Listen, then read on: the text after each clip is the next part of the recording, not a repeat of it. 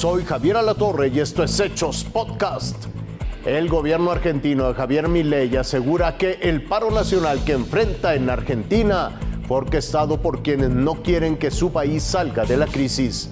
Argentina no está sola. Argentina no está sola. Decenas de miles de personas tomaron las calles argentinas para impulsar el primer paro general contra el presidente Javier Milei y sus políticas de gobierno. La masiva protesta representó la tercera en menos de un mes en contra del ultraliberal, pero apenas la primera huelga general de los últimos cinco años. Curioso que durante tanto tiempo la gente no haya mostrado su inconformidad de tal manera, sobre todo tomando en cuenta que apenas el año pasado el país cerró con una inflación cercana al 150%. Más curioso aún que en las pancartas se viera el rostro de algunos de los protagonistas de la debacle económica argentina, el matrimonio Kirchner, acusados de corrupción y enriquecimiento ilícito durante su larga estadía en la Casa Rosada. El país quiere un cambio que termina con las mafias sindicales, las mafias políticas, las mafias empresariales. Estamos en ese cambio eh, y todos los que ganan con el país decadente eh, hoy están intentando que este gobierno no avance.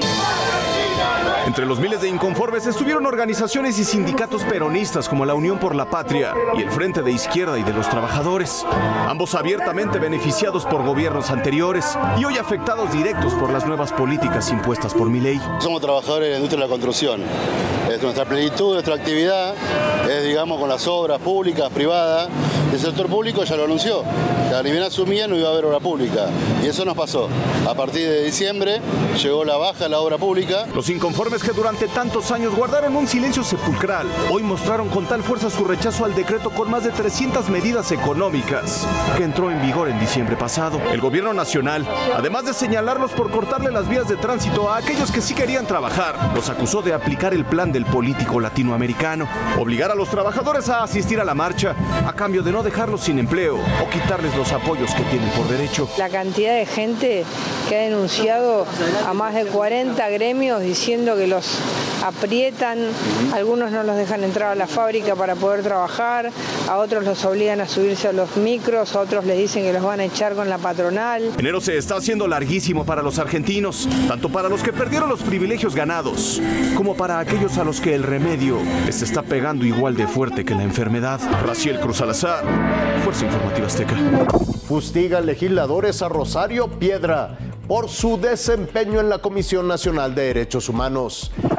Presidenta. Ante la Comisión Permanente del Congreso, la presidenta de la Comisión Nacional de Derechos Humanos, Rosario Piedra Ibarra, presentó su informe de labores de 2023. Acusó que a pesar de los resultados positivos, se sigue denostando a la CNDH. Como no se nos puede descalificar con hechos, se nos pretende denostar a base de mentiras. Son tiempos de favor de concluir, ciudadana presidenta. Y la nuestra no admite titubeos, estamos con la transformación. Y le llovieron reclamos de la oposición. Aquí usted ha dicho que ha estado del lado de las víctimas y eso es falso.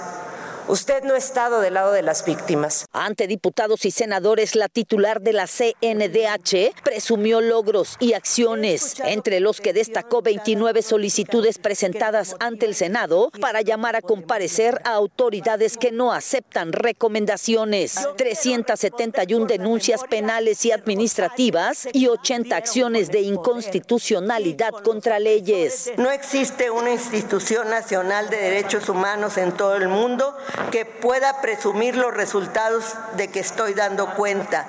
La oposición desempolvó una fotografía de Rosario Ibarra de Piedra, madre de la titular de la CNDH, con Manuel Cloutier y Cuauhtémoc Cárdenas. Esta fotografía a usted le queda grande. Le queda grande la Comisión de los Derechos Humanos y le queda grande el recuerdo de su madre. Por favor, ya no se utilice el nombre de mi madre.